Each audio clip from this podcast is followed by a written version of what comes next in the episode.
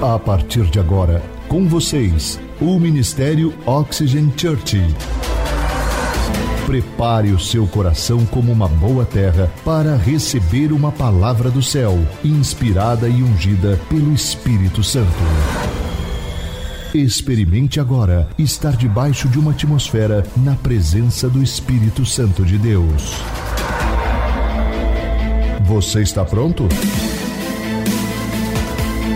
Então prepare-se, porque a palavra chegou. Eu quero pedir que você me ajude a ministrar hoje, ok? E eu quero te preparar que eu vou. Nós estamos na nossa penúltima mensagem dessa série e nós já estamos mexendo na próxima série. Vai ser sensacional. Mas como nós ainda estamos na nossa penúltima mensagem, semana que vem a última, quero empolgar você e motivar você a estar aqui com a sua família. Vai ser o nosso batismo, mas vamos ter o fechamento da série, que será incrível. Hoje eu vou orar especificamente sobre algo sobre a vida de vocês, porque nós vamos falar hoje sobre cura das emoções.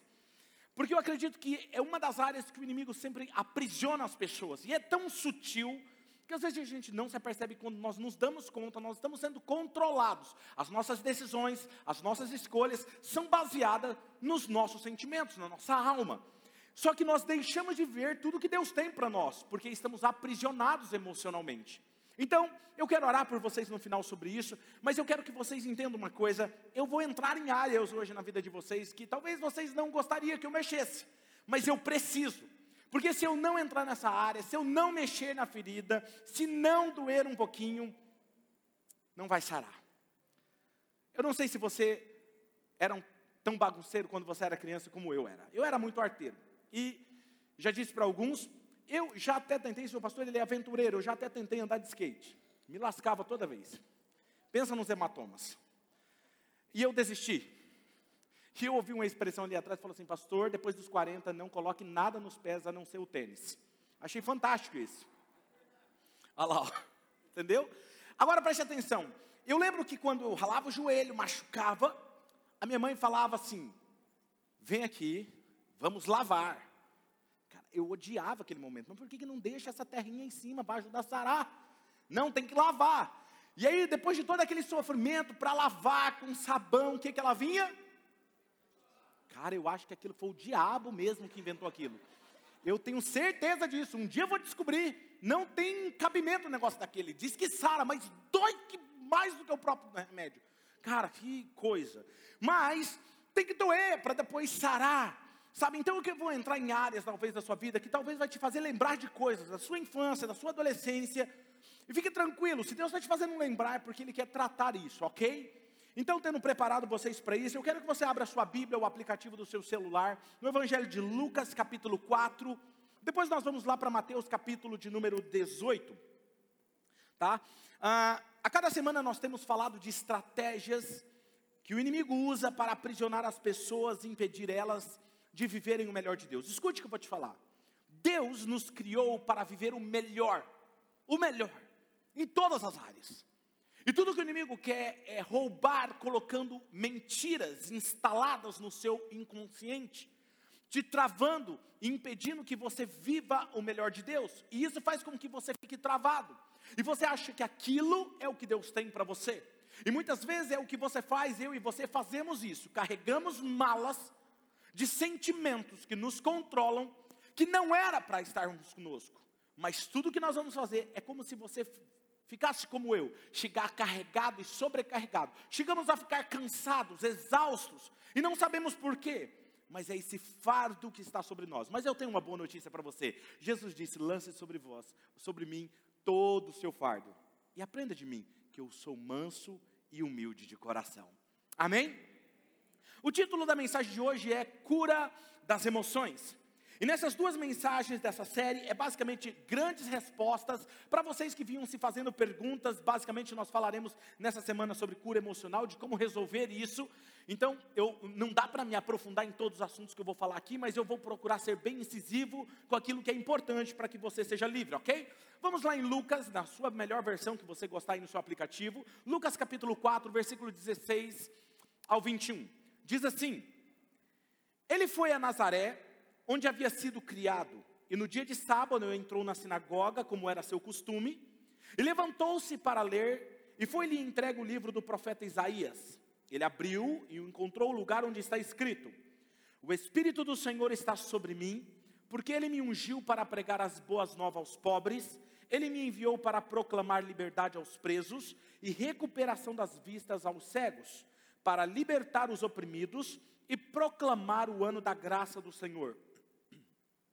Então, ele fechou o livro, devolveu ao assistente e assentou-se.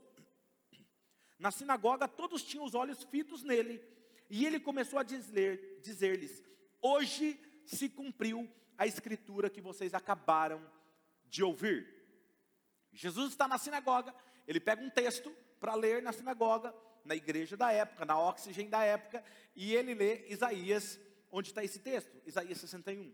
E aí o que acontece interessante é que nessa passagem estão os cinco ministérios fundamentais de Jesus. E quando eu falo ministério, está relacionado a cinco missão, missões de Jesus. Ele tem uma missão a cumprir. E é isso que eu quero falar com vocês. Eu quero ressaltar aqui os cinco ministérios fundamentais de Jesus. E o primeiro é salvação. Diga comigo, salvação pregar as boas novas aos pobres. O que ele está falando aqui não é pobre no sentido financeiro, mas pobre necessitado, ok? É pregar as boas novas aos pobres, proclamar o ano assentável do Senhor, ou da graça do Senhor. Ou seja, a principal missão de Jesus é resgatar vidas, perdoar os seus pecados e mudar o destino das pessoas. A segunda missão dele é batismo no Espírito Santo. O que é a palavra batismo? Batismo é imersão por completo. Ok? O Espírito do Senhor está sobre mim e ele me ungiu. Ou seja, nós sabemos que o Espírito Santo desceu sobre Jesus e ungiu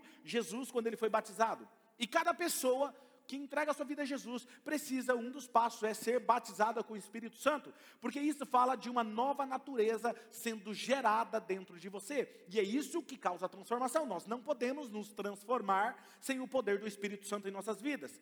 Terceira missão de Jesus: curar. E literalmente aqui ele está falando recuperação de vista aos cegos. Isso foi o que Jesus fez, é literalmente curar as pessoas fisicamente. Deus cura pessoas. Eu acredito nisso. Eu já vi isso diversas vezes. Acontece aqui. Domingo passado aconteceu. Sem que até mesmo impuséssemos as mãos sobre alguém. Quarta missão de Jesus: libertação. Proclam, proclamar a liberdade àquele que estão, àqueles que estão presos. Ou seja, libertação literalmente do mundo espiritual, de possessão demoníaca e esse tipo de coisa. E quinta missão: cura emocional e ele está dizendo aqui, ó, para libertar os oprimidos. A palavra oprimidos aqui no grego é trauo. Diga comigo, trauo. Isso, que vem de a palavra trauma vem de trau, que vem o quê? Que significa quebrar, partir em pedaços, despedaçar, golpear com dureza. Por isso vem a palavra trauma. Trauma vem de trau, do grego, que vem tem a ver com trauma, com quebrar. E na versão que nós lemos diz que para libertar os oprimidos. No original quer dizer para libertar aqueles que estão em pedaços, feridos. Portanto, eu quero falar com vocês dois aspectos muito importantes para ministrar cura nessa área. E a primeira coisa se chama corações feridos. Se você está anotando, anote isso, ok? Essa palavra no grego, corações feridos, significa romper em pedaços significa destroçar. É como um vaso de porcelana, quando você tem um vaso e você sem querer tropeça ou você derruba um vaso e ele despedaça. E quando você, ó, não dá tempo nem de pegar, né? Ou às vezes aquele que vai tentar pegar o vaso sai assim, né? E ele cai, ele despedaça, aí você só faz assim. Tipo assim, não tem mais o que fazer. E é esse o termo que está querendo dizer aqui. E outra coisa importante é o coração. O coração vem da palavra no grego cardia, cardia, que vem da palavra cardíaco ou coração, ok? Ou seja, um coração que tenha sido feito em pedaços, quebrado. É disso que ele está falando. Eu vim trazer cura, liberdade aos corações quebrados, ok? Deixa eu fazer uma pergunta. Você já teve o coração quebrado em alguma área da sua vida? Eu já ou por amizade, ou por traição, ou por decepção, ou por um relacionamento, seja lá o que for, Jesus, a boa notícia é que Jesus pode curá-lo. Ele pode pegar os pedaços que estavam no chão e que você achava que não tinha mais esperança, e você pode ter esse vaso, esse coração restaurado por completo. E hoje eu irei falar com você algumas fortalezas que o inimigo usa, algumas mentiras que ele, está, ele estabiliza dentro de você, dentro do seu subconsciente, quando você está com o coração ferido. E quando, é como se quando você está com o coração ferido, o inimigo vem e ele, você está vulnerável. E aí ele estabelece uma mentira dentro de você. E aquela mentira, ela te aprisiona.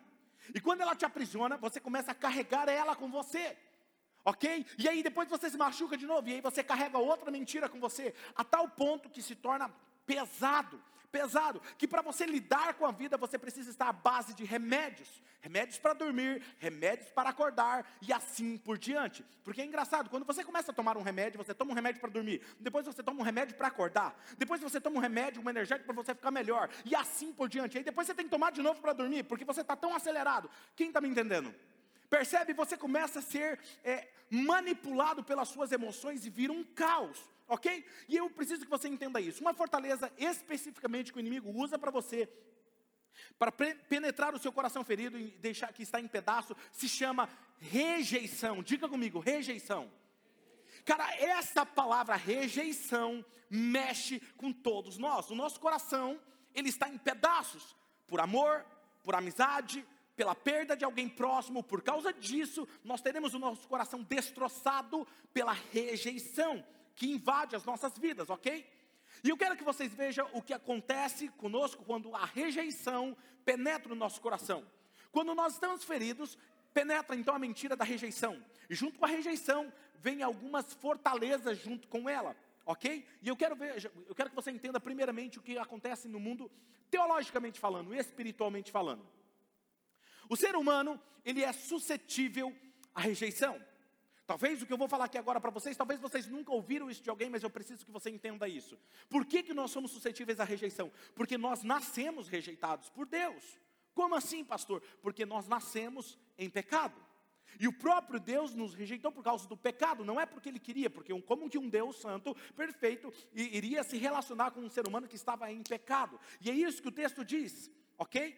E aí essa natureza pecaminosa nos afastou de Deus. Então nós temos essa tendência de sermos, de nos sentirmos rejeitados, ok? A não ser quando a graça de Deus nos alcança através de Jesus, então isso é restaurado, essa nova natureza, e por causa de Jesus, por causa do sacrifício dele na cruz, nós podemos ter acesso a Deus livremente. Então, nós nascemos rejeitados e somos facilmente rejeitados também na vida. E muito do que aconteceu durante o crescimento da nossa infância, na nossa adolescência, fomenta essa ferida de rejeição dentro do nosso coração. E eu quero mostrar alguns textos para ajudar você a entender. Por exemplo, Números capítulo 14, versículo 34. Olha o que diz: Durante 40 anos vocês sofreram a consequência dos seus pecados e experimentaram a minha rejeição. Cada ano corresponderá a cada um dos 40 dias em que vocês observaram a terra. Ou seja, Deus está falando aqui com os filhos de Israel e explicando para eles: vocês, por causa dos vossos pecados, vocês experimentarão não só as consequências do pecado, mas experimentarão a minha rejeição. Agora olha em Oséias capítulo 8, versículo 3, interessantíssimo isso. Olha o que ele está dizendo sobre o mesmo Israel. Mas Israel rejeitou o que é bom. E o que acontece? Qual é a consequência? Vamos ler de novo? Vamos lá? Só a segunda parte. Um, dois, três. Ou seja, quando você faz o que não é bom, quando você peca, quando você desagrada a Deus, um inimigo o perseguirá. O que ele está falando é o seguinte: em outras palavras, Deus está dizendo a eles: por vocês terem rejeitado os meus caminhos, vocês abriram uma porta para o inimigo, e ele agora o perseguirá como um lobo a, a, a, a sua perseguição, ele vai perseguir você para te devorar. Por isso que você tem essa sensação de perseguição. E eu quero mostrar para vocês, dentro ainda desse assunto do coração ferido e quebrado, sete fortalezas que se originam na rejeição é como camadas que precisam ser desbloqueadas na sua vida, ok? Eu vou citando aqui e muito provavelmente você vai se identificar com alguma delas. Quando você se identificar ou lembrar de algum fato, anota isso, pega isso, porque é sobre isso que nós precisamos tratar com você, ok? Eu quero que vocês entendam que essas fortalezas emocionais, algumas chamam de desordem emocional. E eu entendo que alguns têm personalidades diferentes, ok? Eu não estou falando aqui de personalidade, eu estou falando mesmo de, de fortalezas emocionais que escravizam as pessoas, e todas elas são fundamentadas na rejeição. Nós não podemos, como eu disse para vocês, nos aprofundar aqui no assunto, mas eu vou passar rapidamente aqui, ok? Traumas que causam desordem emocional, porque nós não sabemos lidar com elas. E por eu não saber lidar com elas, o caos emocional, aquela causa aquela desordem emocional. Uma hora eu estou bem, uma hora eu estou mal, uma hora eu estou muito irado, outra hora eu estou muito triste. E alguns começam a sofrer com isso. Por isso muda o nosso comportamento e passamos a agir de acordo ou do jeito que nós fomos é, traumatizados, ok? Nós passamos, nós somos criados para vivermos daquela forma. Nós acreditamos que, por exemplo, alguém que é muito irado, tem problema com ira, já vou falar sobre isso. O que ela acredita? Não é que eu sou assim, é que eu tenho sangue de espanhol. Não é que eu tenho sangue de italiano. E aí tem sangue para tudo, né? É, não, porque eu tenho sangue de índio. Eu já vi de tudo. E aí, em vez de falar assim, não, eu sou pecador, eu preciso me converter. Não é? Ninguém fala isso, amém? Pronto, aí, ó, tá vendo? Ou seja, as pessoas começam a acreditar que aquilo, aquele comportamento que é errado, faz parte dela. Eu nasci assim. Eu tenho um comportamento errado segundo o padrão da Bíblia, mas é porque eu nasci assim. E aí isso é aquilo que nós chamamos de pecado, e aí nós começamos a tolerar o pecado como se fosse correto. Então a primeira fortaleza que se estabelece com a rejeição se chama ira. Anote isso, ira. A pessoa que sofre com aqueles ataques de ira, ok? É, tem a raiz na rejeição, ok? Eu não vou pedir para você levantar a mão, fique tranquilo, porque senão você vai querer me pegar na hora da saída, por causa da ira, né? Mas você já está perdoado e eu sou seu amigo, entendeu? Então vamos lá. Eles, essas pessoas estão sempre enfurecidos. Ou se essa pessoa não é sempre enfurecida, ela tem alguns surtos de fúria dentro dela, ou no trânsito, ou em casa, ou em algum lugar, sempre que aquilo é ativado como um gatilho é liberado, ela, bah, ela explode. Quem sofre com isso não consegue controlar a sua ira. Você já viu aquela expressão, ai pastor, eu não sei, mas quando eu vejo, eu já falei. Quem já falou isso? Levanta a mão, confessa. Eu já falei isso. Não é? Não, pastor, quando eu fecho, eu já fiz. Percebe? É um negócio que controla você por causa do quê? Da porta que foi aberta para a rejeição e o inimigo. Ok? Vou te dar um exemplo. Quando eu era criança, eu tinha mais ou menos aí por volta de 10 anos, eu tive uma situação, eu sofria com ira. E como que isso aconteceu?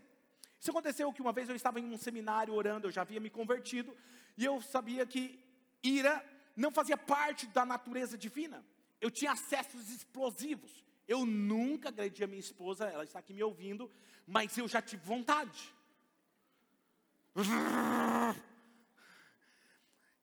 Eu, eu era essa pessoa, irada, explosiva, e eu não sabia de onde vinha isso, mas eu sabia que não era normal. E em um daqueles momentos daquele seminário, eu comecei a orar e falar: Deus, qual é a raiz disso? Me mostra onde está o botão para eu desligar essa bomba atômica que está armada.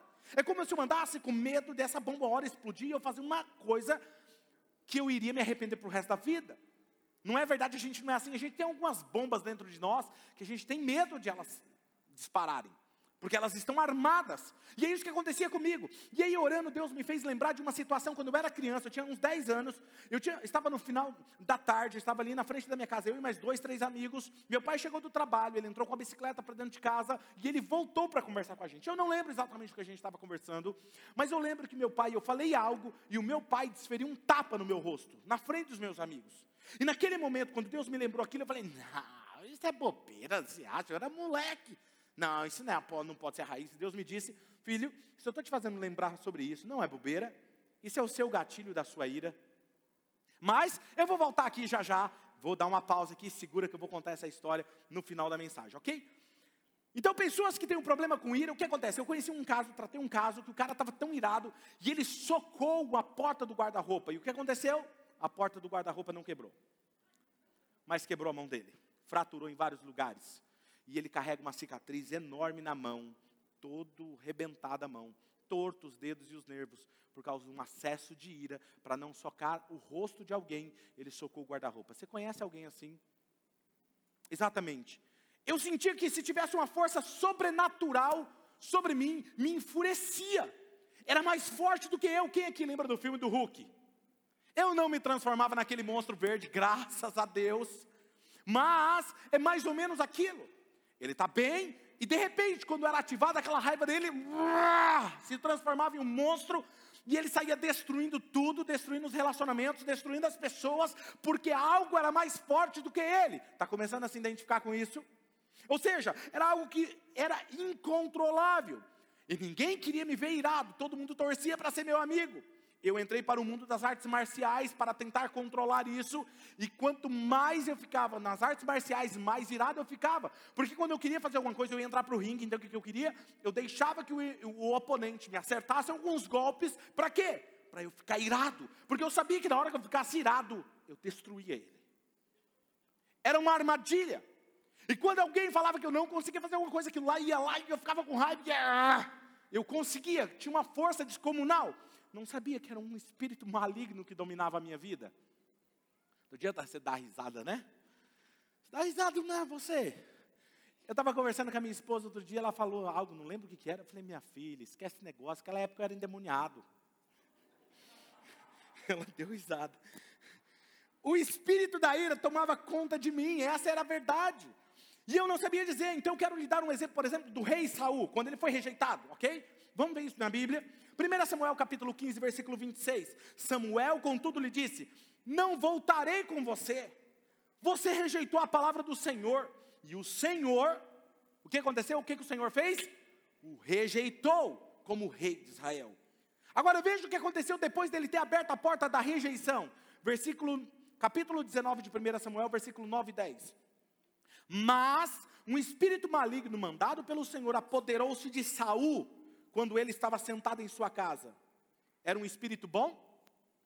Um espírito maligno, ok? Com a, aí olha só, quando ele estava sentado em sua casa e com a sua lança na mão, enquanto Davi estava tocando harpa, Saul tentou encravá-lo na parede com a sua lança, mas Davi desviou-se da lança e Davi conseguiu escapar naquela mesma noite. Agora veja, por que, que o texto diz aqui que foi enviado pelo Senhor? É porque naquela época eles não tinham compreensão do diabo, de Satanás, então para eles tudo bem e o mal vinha de Deus, ok? Mas não era. Na verdade é que Saul abriu a porta da rejeição. Por ele ter sido rejeitado, ele não soube lidar com a rejeição. E quando, como ele não soube lidar com a região, re, rejeição, ele abriu a porta espiritual e um espírito maligno possuiu a sua vida. Tanto é que ele tentava, em acesso de ira, tentar cravar e matar alguém. E é isso que está acontecendo aqui. Eu diria que alguém que experimente a raiva sim, ele, eu diria que é uma influência de um espírito maligno. Segunda coisa, segunda fortaleza que estabelece quando vem a rejeição. Anote, insegurança. Pessoas inseguras. Uma pessoa que às vezes ela é rejeitada, ela passa a se tornar insegura. Se ela não guarda ira, ela então se torna insegura. São pessoas que necessitam de chamar a atenção. Se ela está em um ambiente, pessoas se preocupam onde ela senta na reunião, onde ela senta num, num, num, gol, ou se ela vai no trabalho, ok? Ela sempre está preocupada. Se eu estou à frente, por exemplo, de uma reunião, e, e se eu estou ali liderando, e eu elogio a Luciana, e aí depois eu elogio o, o, o Luiz, e eu estou elogiando, mas eu não elogiei o Everton, e o Everton tem problema com insegurança, o que, que ele vai falar? O que, que o pastor tem contra mim? O que, que foi que eu fiz? E quando ele tem coragem, ele chega no pastor: Pastor, por que, que o senhor não citou o meu nome? O senhor não vê o que eu faço? Porque ele é inseguro, ele precisa da aprovação das pessoas. Ele se sente mal por não ter sido reconhecido. Se ele não for notado em uma reunião, ele tem problema de insegurança. E eu não estou me referindo a ninguém aqui, ok? Não vai falar, ah, o pastor está falando de falando. Não fale isso, em nome de Jesus, ok? Eu estou falando que pessoa insegura tem a sua raiz na rejeição. Terceira coisa que carrega com uma pessoa que, uma fortaleza que ela lida com a rejeição, soberba. Ok? Você conhece alguém soberbo? São pessoas que se sentem no controle de tudo. Ela quer estar tá no controle. A pessoa que tem soberba, ela tende a ser uma pessoa que fala muito. Aí alguém fala assim: hum, conheço alguém. Eles têm que dar opinião em tudo. Ele sempre sabe de tudo. Quem conhece o sabe tudo? Pois é. Não é? Eles sabem de tudo. Você começa a conversar com a pessoa, ela fica. Aí você fala, mas então. Você tenta falar, a pessoa não deixa você falar. Soberba.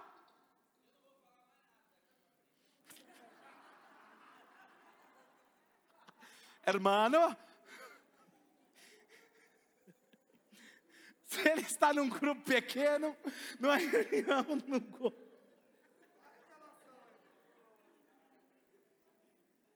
Não foi programado, gente. Estamos num grupo de conversa, ele quer responder a todas as perguntas, porque essa pessoa sente que todas as respostas ele ou ela sabem. Ou todos precisam saber a sua opinião. É o sabe tudo do grupo da família, é o sabe tudo do serviço. Sempre ele está certo. Soberba está enraizado na rejeição. E para eu não me sentir rejeitado, eu tenho que provar para você que eu sei.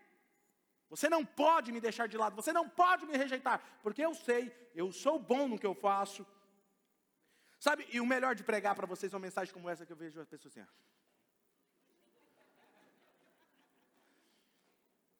Quando não, eu vejo alguém assim, ó. Eu acho que alguém sai com o braço roxo aqui todo domingo. Quarta fortaleza que se estabelece: independência. Independência. E a independência, eu posso, é, é, aquela pessoa que fala assim, eu sou, eu sou perfeccionista. Eu não vou pedir para você levantar a mão. Não levante a mão. Porque eu vou bater um pouquinho aqui. A pessoa que acha que eu sou perfeccionista, pastor, porque meu alto nível de exigência é muito alto. Você é perfeccionista porque você não quer ser rejeitado porque você não quer que ninguém desaprove o que você está fazendo. Você não quer que alguém olhe para você e fale assim: você deixou de fazer isso. Então você fala assim: não, eu, eu preciso fazer porque só eu faço bom ou bem quanto eu, ninguém consegue fazer como eu. Autossuficiência, insubstituível. Se eu não fizer, vai cair o nível. Se eu toco, se eu prego, se eu lidero, se eu trabalho na minha empresa, se eu vendo, se eu não fizer, vai cair o nível. Mentira. O maior teste de uma liderança não é que você é insubstituível. O melhor líder é aquele que ele se torna substituível o mais rápido possível. Jesus andou com 12 homens, três anos e meio, e foi substituído por eles. E ele ainda disse: Vocês farão obras maiores do que aquelas que eu estou fazendo. Esse é um verdadeiro líder. Perfeccionismo. É muito difícil de ter um relacionamento com pessoas independentes. Por quê? Porque elas nunca escutam conselhos. Você pode falar para ela, cara, você está errado. Não, mas eu sempre fiz assim. Você sempre fez assim, mas fez errado. Não, mas sempre deu certo. Mas o tempo mudou. É, é, difícil ter relacionamento com uma pessoa assim, sempre faz o que eles querem, nada mais importa. São pessoas que não querem ser rejeitados. E outra coisa, entra o sentimento, das, às vezes, muitas vezes, de sentimento de suicida. E por que, que eu estou falando isso? Porque os padrões são elevados, pastor. Mentira. Eu amo as pessoas que têm padrão elevado, mas o perfeccionismo não é padrão elevado. Perfeccionismo é cobrar demais uma coisa de você mesmo, que às vezes você não consegue dar. E quando você começa a exigir demais de você, muitas vezes esse perfeccionismo você está procurando uma forma de se punir de apagar essa dor, esconder essa dor, de sair aí, quando a pessoa começa a ter sentimento de suicídio, o que acontece? Ela quer sair do corpo, porque ela acha que se eu sair dessa vida, se eu sair desse corpo, eu vou resolver o meu problema, essa dor que me tortura dia e noite. Deixa eu te falar uma coisa, você está cobrando demais de você. Às vezes você está cobrando aquilo que você vai, é, o que você pode fazer em um ano mas você subestima o que você pode fazer em 10, 20 ou 30 anos. O problema é que você não tem paciência ou tempo suficiente para esperar. Então ame-se mais, acredite mais em você. Ainda há tempo, se você der um pouco mais de tempo, se você for mais carinhoso com você mesmo, se você puder amar mais um pouquinho a você mesmo, você vai descobrir que você pode dar muito mais do que você imagina. Outra palavra, ofensa, uma fortaleza que se estabelece quando você é rejeitado. Os que se ofendem facilmente, alguém disse assim algo, ou fez algo no passado, e aí você fica ressentido. Não, eu já perdoei. É, é. Perdoei aquela pessoa, graças a Deus. Aí você vê a pessoa falando. Hum, parece que é esse pincher. Falei, mas você não perdoou? Não, perdoei, mas eu não gosto nem de olhar para a cara dele. Deixa eu te falar uma coisa. Se você perdoou, aquilo não mexe mais com você. Isso não quer dizer que você precisa conviver, mas aquilo não mexe mais com você. Se a pessoa te feriu ou estamos em uma reunião e alguém diz algo, é o suficiente para desencadear um gatilho para você se irar, explodir em uma reunião, bater na mesa e falar o que não deve. Porque você está ressentido, porque tem algo machucado por baixo da aparência, lá de baixo na alma, está te controlando. Percebe? Não é você que domina as suas emoções, mas as emoções te dominam. Sempre precisa caminhar em cascas de ovos com essas pessoas assim, ó. Tem alguém lá assim no seu trabalho, na sua família, vai falar algo na reunião. Alguém vai falar, por exemplo, na reunião familiar, ó, cuidado que você vai falar. Você sabe como é fulano. Se falar, estraga a festa. As pessoas precisam andar em cascas de ovos, e por causa disso, as pessoas deixam de ser verdadeiras com elas. Vira um âmbito de hipocrisia. A boa notícia é que Jesus pode curar esses traumas. Sexta, fortaleza, solidão, timidez excessiva. E aqui eu não estou falando de personalidade, ok? Eu estou falando de timidez excessiva porque foi traumatizado em algum ambiente da sua vida medo das pessoas, medo do que elas vão falar. Talvez você foi apresentar um trabalho na escola e alguém riu de você. Você foi fazer algo, falar algo para sua família, para o seu pai, para alguém de autoridade, falar: "Ei, cala a boca, para que você vai falar? Você fica falando, acha que sabe de tudo". E você travou, e a partir disso você começou a ter medo de se expor, medo de apresentar um trabalho, medo de um novo trabalho, medo de novo espaço, medo de conquistar, medo de avançar você começa a ter medo e isso você não percebe. Deus quer te levar para um próximo nível e Ele não pode te levar porque você está travado atrás de um medo. Eu descobri, eu era tímido. Eu descobri que o meu propósito estava atrás da minha limitação. Deus chamou Moisés e Moisés falou assim: Mas eu, eu tenho a língua pesada. Atrás da limitação dele estava o propósito dele.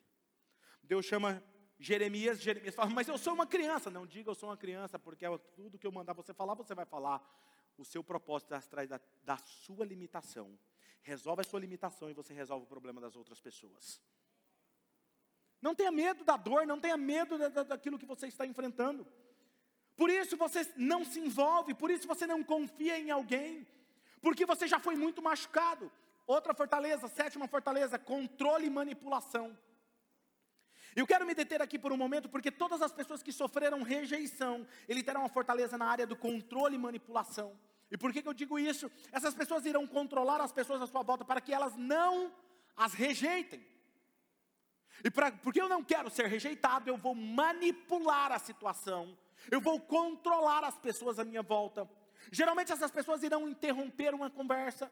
Você está falando, porque no seu subconsciente alguém começa a dizer para ela: você, eles vão te rejeitar, eles vão rejeitar seu trabalho, ele, e, ó, vai te rejeitar agora, cuidado. E aí ela, especialmente quando elas estão sendo confrontadas, elas nunca conseguem ficar caladas.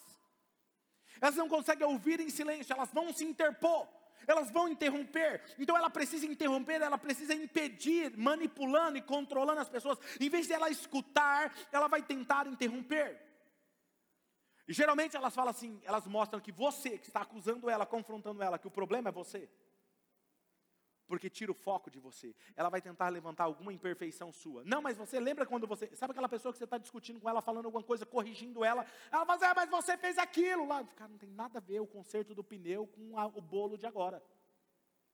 Mas ela traz porque ela tira o foco dela.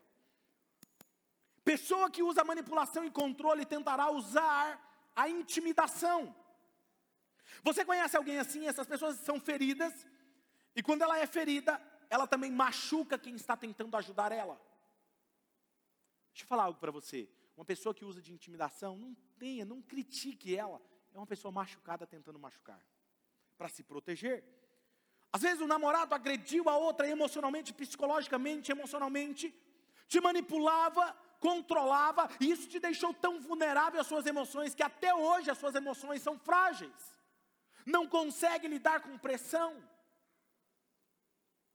Outra coisa que usarão é reclamação. Porque elas querem manipular, então ela começa a reclamar. Quando alguém pergunta se ela está bem, ela fala assim: Não, não estou bem. Você fala bom dia, tudo bem? Ela fala assim: Não, não estou bem. Não estou bem, meu cachorro não está bem, meu trabalho não está bem, gasolina não está boa, meu carro não está bom. Porque ela quer chamar a atenção e ela descobriu que se ela reclamar da dor, da unha encravada, da dor de cabeça, do problema, as pessoas vão falar, com o gatinho do cheque, oh, tadinho. Chamar atenção, manipulando as pessoas. E quando elas não conseguem a atenção, elas ficam emburradas. Poxa, mas o pastor nem olhou para mim hoje. Deixa eu falar uma coisa para você. Eu procuro, eu sou uma pessoa que eu procuro dar atenção para todo mundo. Mas a nossa igreja tem crescido, cara, e eu não consigo dar atenção para todo mundo, de verdade. E às vezes teve uma pessoa, uma vez que ela saiu da igreja, e ela mandou uma mensagem para um dos nossos líderes, e falou assim: Não vou mais na igreja, o pastor não é aquilo que ele prega. Aí, é o Geraldo, né? O Geraldo não que saiu, mas o Geraldo que me contou, tá, gente? Aí ele falou assim, e aí eu perguntei para o pastor, mas por quê? O que, que o pastor fez? Não, ele passou por mim na rua e nem me cumprimentou. Gente, eu dou bom dia até para cavalo. Você consegue imaginar que eu faria isso mesmo? Passar por alguém e não cumprimentar? Não faz sentido nenhum, né? Mas as pessoas acham que eu sou o Messias dela. Deixa eu falar uma coisa para você. Antes de você buscar a minha ajuda, busque de Jesus. Ele é o seu Salvador. Ele é o que pode resolver o seu problema.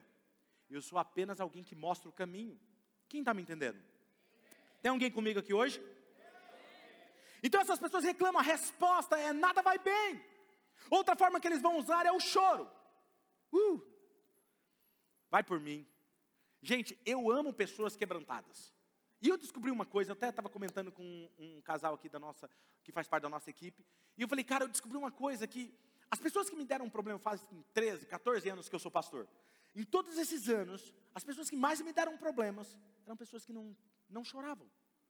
Como assim? Não choravam numa ministração, não tinham um coração quebrantado. Foram as pessoas que mais me deram problemas. Porque é sobre o coração. E uma das coisas que eu avalio é o coração quebrantado. Então não estou falando choro nesse sentido. Eu estou falando choro como âmbito de manipulação. Porque quando elas são confrontadas, você já viu alguém está sendo confrontada? Não, porque você fez isso, isso, isso, isso, você precisa corrigir isso aqui e tal, e ela está sendo confrontada ou no trabalho, ou em casa, ou em um relacionamento, ela começa. E começa a chorar. Olha aí, ó, está revelando. Entendeu? Começa a chorar. Tem algumas mulheres, nada contra as mulheres, escuta, tem algumas mulheres que o marido começa a falar com ela, ela começa a chorar, desaba a chorar. Deixa eu falar algo para você. Se você está fazendo isso para manipular as pessoas à sua volta, isso é um espírito usando isso para manipular a sua vida. Não, não aceite isso. Você é muito mais do que isso, minha irmã. Você é muito mais do que isso, minha jovem. Você é muito mais do que isso, meu jovem. Não permita que o inimigo use isso para te aprisionar. Agora todo mundo fica em silêncio. Está tudo bem, eu já esperava isso. Agora veja, quer ver uma criança? A criança, eu, eu lembro da época da Radassa. A Radassa era criancinha e ela fez, ela, ela fazia alguma coisa e eu falava para ela: você não vai na casa da sua amiga. Aí ela chorava, fazia assim, ó. E as perninhas dela, ela envergava para trás, assim, ó, de raiva, chorando. Aí para quê? Para eu liberar, porque ficava fazendo aquele escândalo, né? E o que, que a gente faz como pai? Ah, vai, dá logo para ele, para esse menino parar de chorar. Está treinando o reizinho, viu? Ela fazia isso, eu falava assim: É, filha, filha, vai ser pior, vai ficar mais duas semanas sem ir. Aí ela fazia assim na hora. Assim. Eu falei, mas cadê o choro? Quem está me entendendo? Tem gente que é criança adulta, quer manipular os outros com choro. Quem está me entendendo? Segunda coisa que eu preciso falar com vocês: corações quebrantados. A Bíblia fala que Jesus veio para libertar os oprimidos. Os corações quebrados, veja que colocar em liberdade os corações que estão quebrados, ou seja, eles estão presos. Veja que ter um coração quebrado é viver escravizado. Jesus disse: Eu vim libertar os corações quebrados, feridos, destroçados. Então isso pode te escravizar. Alguém, talvez algo que aconteceu em sua vida, que te feriu, alguém te decepcionou, talvez a traição de alguém, e vai por mim, você nunca é traído por quem você não por quem você está esperando. Você só se sente traído é por aquela pessoa que você menos espera. Você nunca vai ver um inimigo que você sabe que ele não gosta de você. Puxa, fulano me traiu. Não. Você sempre vai falar que alguém te traiu, é alguém da sua confiança. E esse é o pior sentimento. Para mim é uma das armas mais mortais que o inimigo usa para aprisionar. E ele tentou isso com Jesus. Por isso que ele foi lá e depois que ele já tinha tentado tudo sobre Jesus, ele foi lá e usou Judas para atrair Jesus. Para ver se pegava Jesus no ressentimento. Jesus olhou para ele e falou assim: Ao que vês, meus, meu amigo? Vai fazer logo o que você tem para fazer? Pensa num, numa pessoa resolvida. Algo que aconteceu com você, ou talvez alguém perdeu o seu casamento. Tem pessoas que estavam noivas e se decepcionaram no noivado e aí ela passou por três noivados, chegando perto do casamento, interrompeu novamente. E por causa disso ela não consegue mais se relacionar. Ou até se relaciona, mas sempre com o pé atrás. Ela não confia nas pessoas. E quando alguém fala, fala assim: o que, que você quer? Porque sempre que alguém está falando com uma forma carinhosa, ela acha que essa pessoa está querendo se aproveitar dela. Ou talvez você não consegue mais confiar em ninguém, alguém da família te feriu com palavras, ou te bateu quando não devia, e você se sente injustiçado. Ou será que alguém te tocou como não devia? Abusou de você sexualmente quando não devia? E isso tem te aprisionado, te feito viver uns traumas. E por causa disso você se sente suja, sujo, e hoje você não consegue desfrutar do melhor de Deus, porque você está travado em uma prisão, suas emoções estão presas, sufocadas, como uma planta que murcha sem vida. Talvez alguém falou para você em sua vida, Algo, por exemplo, fulano nunca vai ser ninguém. E aquilo você se tornou, então, eu vou provar para essa pessoa que eu vou me tornar alguém. E você começou a batalhar, e você talvez se tornou um bem-sucedido em tudo que você faz, mas isso por causa com a motivação errada. Sabe, eu não sou insensível quando eu estou falando sobre isso, porque eu estou falando porque eu sei exatamente o quanto isso pode marcar a vida de alguém. O problema é que quando você abre uma porta dessa da rejeição, o inimigo invade a sua vida, ele começa a controlar a sua vida. Reagir com choros frequentes, irritabilidade, tristeza frequente, atraso no desenvolvimento, dificuldade no desenvolvimento da fala, agressividade acentuada, medo, ansiedade, medo de pessoas, pesadelos, tiques, manias, é reflexo de um trauma. Uma mulher, ela tinha um toque. Transtorno obsessivo compulsivo. Toque. O que, ela fazia? Quem aqui tem toque aqui de, de abrir, ver se a porta está tá fechada? Eu também, olha lá, ele tem tanto toque que derrubou a bolsa da esposa. Brincadeira. Eu também tenho, mas esse caso era muito específico, tá, gente? Não estou generalizando quem tem problema com porta, isso. Ok? Mas eu vou te explicar no meu caso. No meu caso eu tenho, eu sempre vou lá na porta e fico vendo se ela estava fechada. Porque um dia, quando eu era criança, entraram na minha casa, assaltaram a casa e roubaram e levaram o meu brinquedo. Cara, mas não podia roubar outra coisa? Outra coisa de mais valor vai levar logo meu aviãozinho de pilha? E aí eu fiquei com isso e precisei entender isso para tratar isso dentro de mim. Mas essa mulher, ela ficava vendo, e, e o que acontecia? Ela dormia, aí ela acordava e falava assim: será que eu fechei a porta? Aí ela levantava e ia lá. Ah, tá fechada, voltava a dormir. Aí quando ela deitava, mas e se eu abrir agora? Aí ela levantava de novo. Aí ela mexia. Aí ela voltava a deitar de novo. Não, está fechado. Ah, mas se eu abrir agora? Ela tinha problema de insônia, ela não dormia. Ela passava a noite inteira olhando a porta. E o que foi descobrir? Ela tinha sido abusada. Alguém entrou dentro do seu quarto, abriu a porta e invadiu ela. Percebe?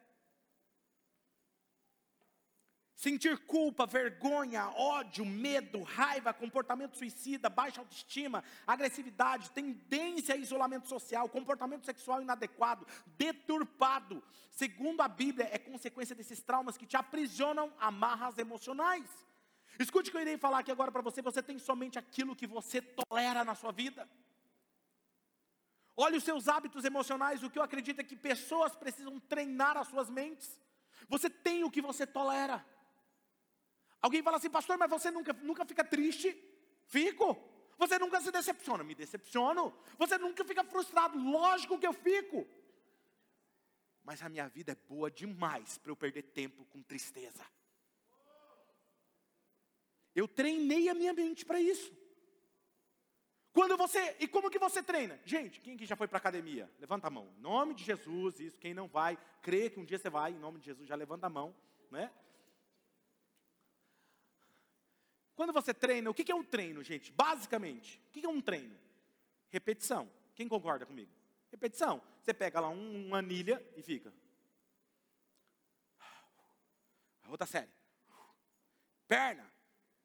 Mesma coisa. Não é repetição, é repetição. Treinar a sua mente é repetir um comportamento. Quando você treina a sua mente a reagir agressivamente a uma situação, você está formando um circuito cerebral para sempre reagir daquele jeito. E cada vez vai ficando mais forte. Por isso que sempre você vai agindo daquele jeito. Cada vez você fica irritado, cada vez você fica agressivo, cada vez você responde àquela situação. E aí você fala, não, pastor, é mais forte do que eu. Quando eu vejo, eu já fiz assim. Porque você treinou por anos isso. E como que eu faço para mudar isso? Treine a sua mente ao contrário durante 90 dias a não fazer aquilo. Se expõe à dificuldade. Se expõe, não, se eu fizer isso, eu sei que eu vou reagir. Vai lá, respira fundo, não vou agir. Pronto, eu tenho controle da situação. Estou triste? Não, vou, vou ficar alegre. É assim. Muda a sua perspectiva. E é isso que você precisa fazer. O, o treino é repetição. E quando você repete um comportamento, você está criando uma nova identidade. Você precisa treinar, ficar alegre. Treinar, ficar animado. Treinar, ficar entusiasmado. Assim como você tem treinado por anos ficar estressado, treinado por anos ficar depressivo, com raiva, repetindo o mesmo comportamento. A vida, ela é curta demais para você perder tempo com aquilo que está roubando o melhor da sua vida. Quando você para e começa a olhar e falar assim, cara, a vida é curta demais. Se chegar hoje no final da vida, o que, que eu fiz dela? Eu deixei que as minhas emoções me controlassem. Então, pastor, o que eu preciso para dar o start de transformação? Mateus 18, 21, 22 vai dizer assim: Então Pedro aproximou-se de Jesus e perguntou: Senhor, quantas vezes eu deverei perdoar o meu irmão? Quando ele pecar contra mim, quando ele me ofender? Até sete vezes? Jesus fala assim: não só sete vezes, setenta vezes sete. E quando Jesus está explicando isso aqui para ele, ele fala o seguinte: houve um homem que tinha uma dívida de cem mil reais, e ele não tinha como pagar, e ele falou assim: por favor, me perdoa, e eu perdoei a dívida dele. E ele saiu perdoado dos cem mil reais, alguém estava devendo 47 reais para ele. E ele falou assim: não, você vai pagar tudo o que você me deve. E por causa disso, olha a resposta de Jesus. Então o Senhor chamou o servo e disse: Servo mau, eu cancelei toda a sua dívida porque você não, você me implorou, você não devia ter tido misericórdia do seu conservo como eu tive de você. Irado, o seu Senhor entregou aos torturadores até que pagasse tudo o que devia. Assim também lhes fará o Pai celestial que cada um de vocês não perdoar de coração o seu irmão.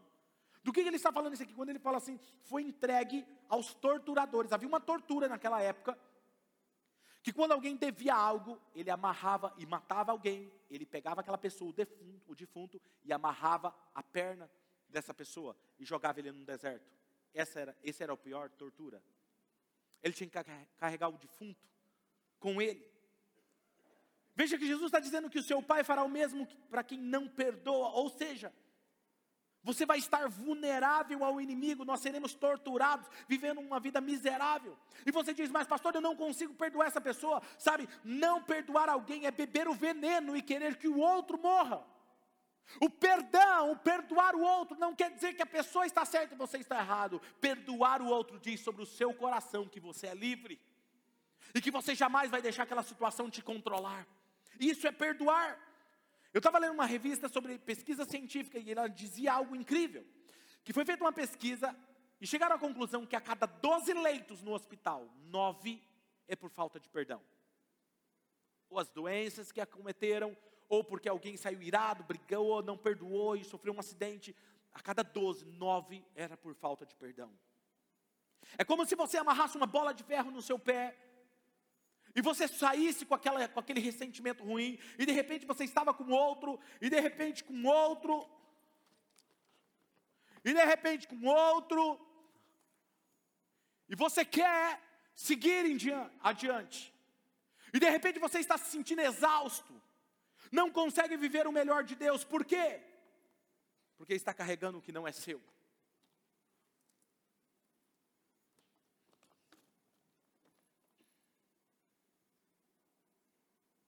Só existe uma forma de se, se ver livre: se arrepender e liberar o perdão.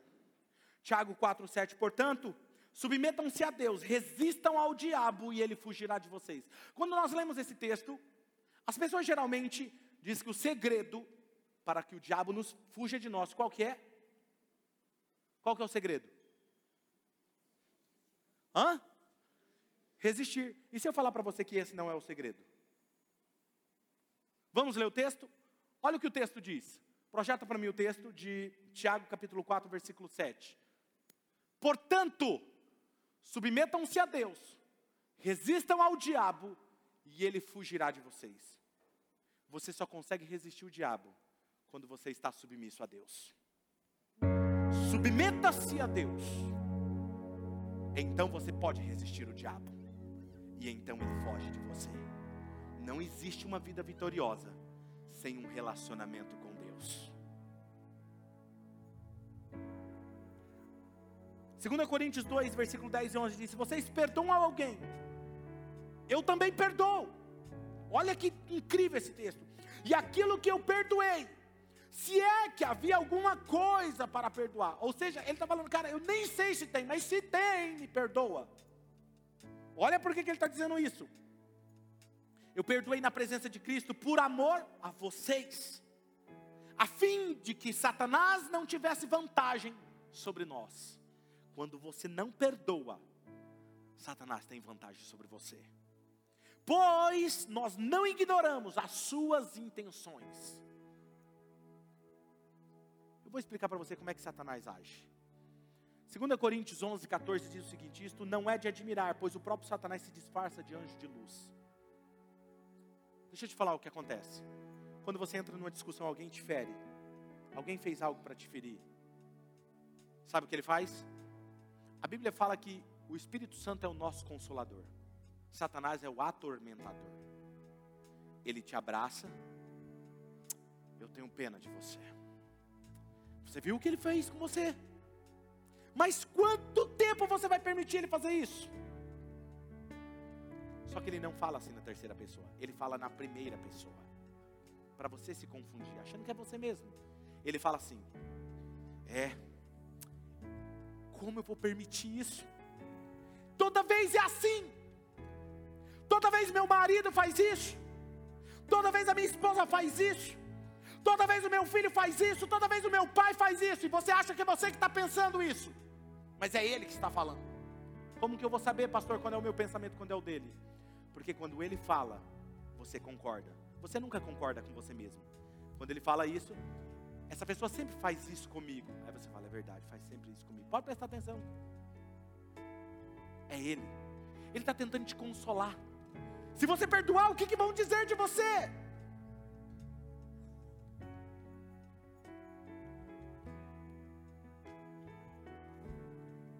As nossas decisões e escolhas passam a ser baseadas nessas amarras.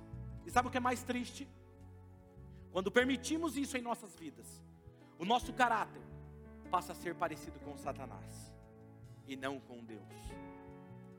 Deus é amor, é perdão, é generosidade. Satanás, ladrão, egocêntrico, mentiroso, hipócrita.